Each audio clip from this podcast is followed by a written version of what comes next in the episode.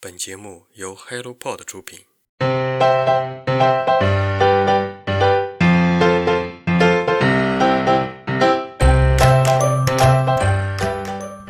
叮咚，假期中的朋友们，你们好！又是一个周二，我是雪茄。再过几天就要立夏了，天气好的时候，太阳也快让人睁不开眼睛。处在时不时被疫情打断的生活节奏里，但春宵苦暖。咱们还是要读书啊！下面由我来给大家分享本期的新书速递。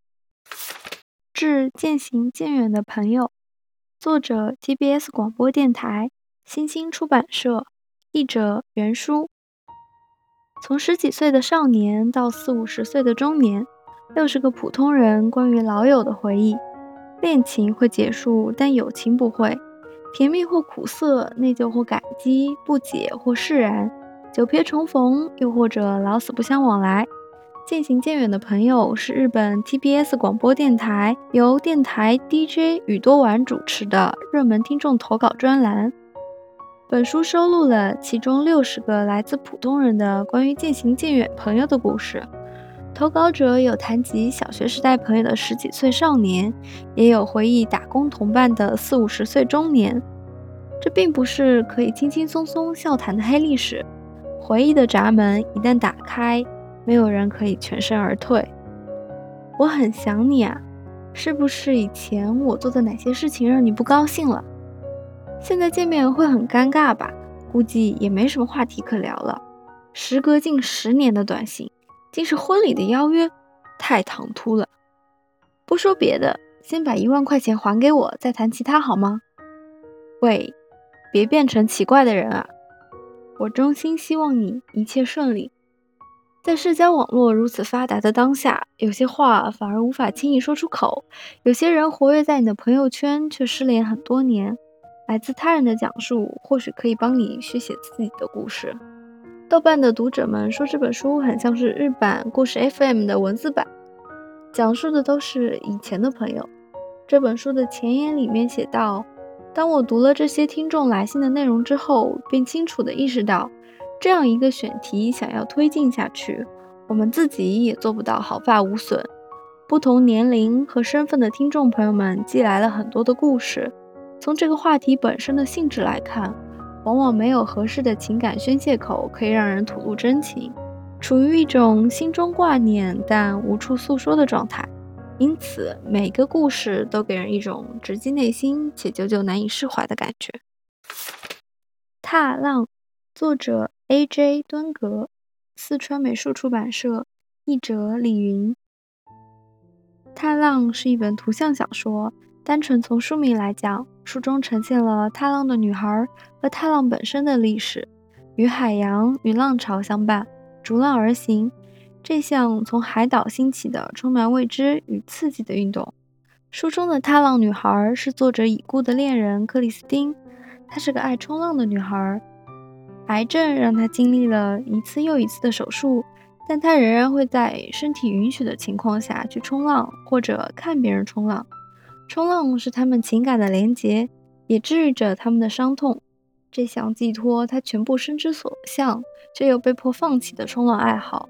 由这一爱好出发，作者穿插追溯了冲浪运动的历史，从19世纪夏威夷群岛原住民的日常活动，海岛被殖民后岛民的抗争与坚持，到杜克、汤姆布莱克等先驱人物的生命慰藉。作者深入挖掘冲浪与人的意义与自由的意义，也通过冲浪展现了人们对生活永不磨灭的眷恋和热爱。个人故事与历史故事双线并行。有一个有意识的设计是，作者限制了整本书使用到的颜色，松石绿与海贝桃两种主色交替出现，既区隔不同的内容，也传递不同的情绪。画面唯美，叙述克制。在对作者的采访中问道：“希望踏浪的读者最终从这个故事中获得些什么？”作者回答道：“珍惜你在这个地球上的时间。”并明智地利用它。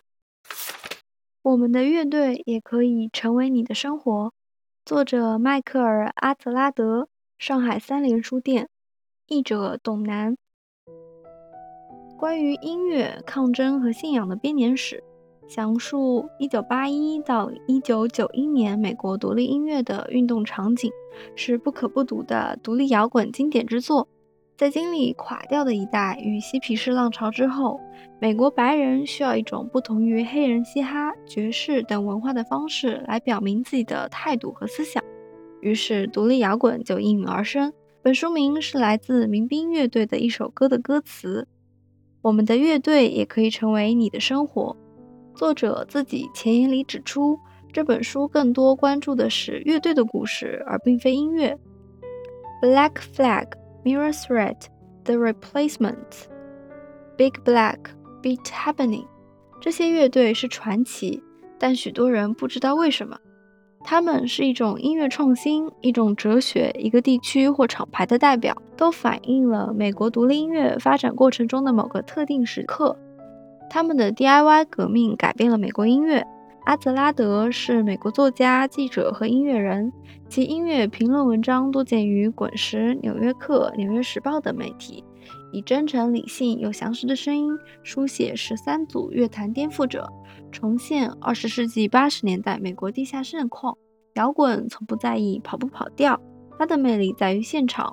黑旗乐队带动了冲撞舞的流行，横冲直撞的肢体运动在摇滚现场得到释放。现在的 live house 的火热也是在于现场，一群陌生的人在陌生的场域，伴随着台上嘶吼的乐队进行一场现实狂欢。我们能从乐队里看到的都是我们自己的生活。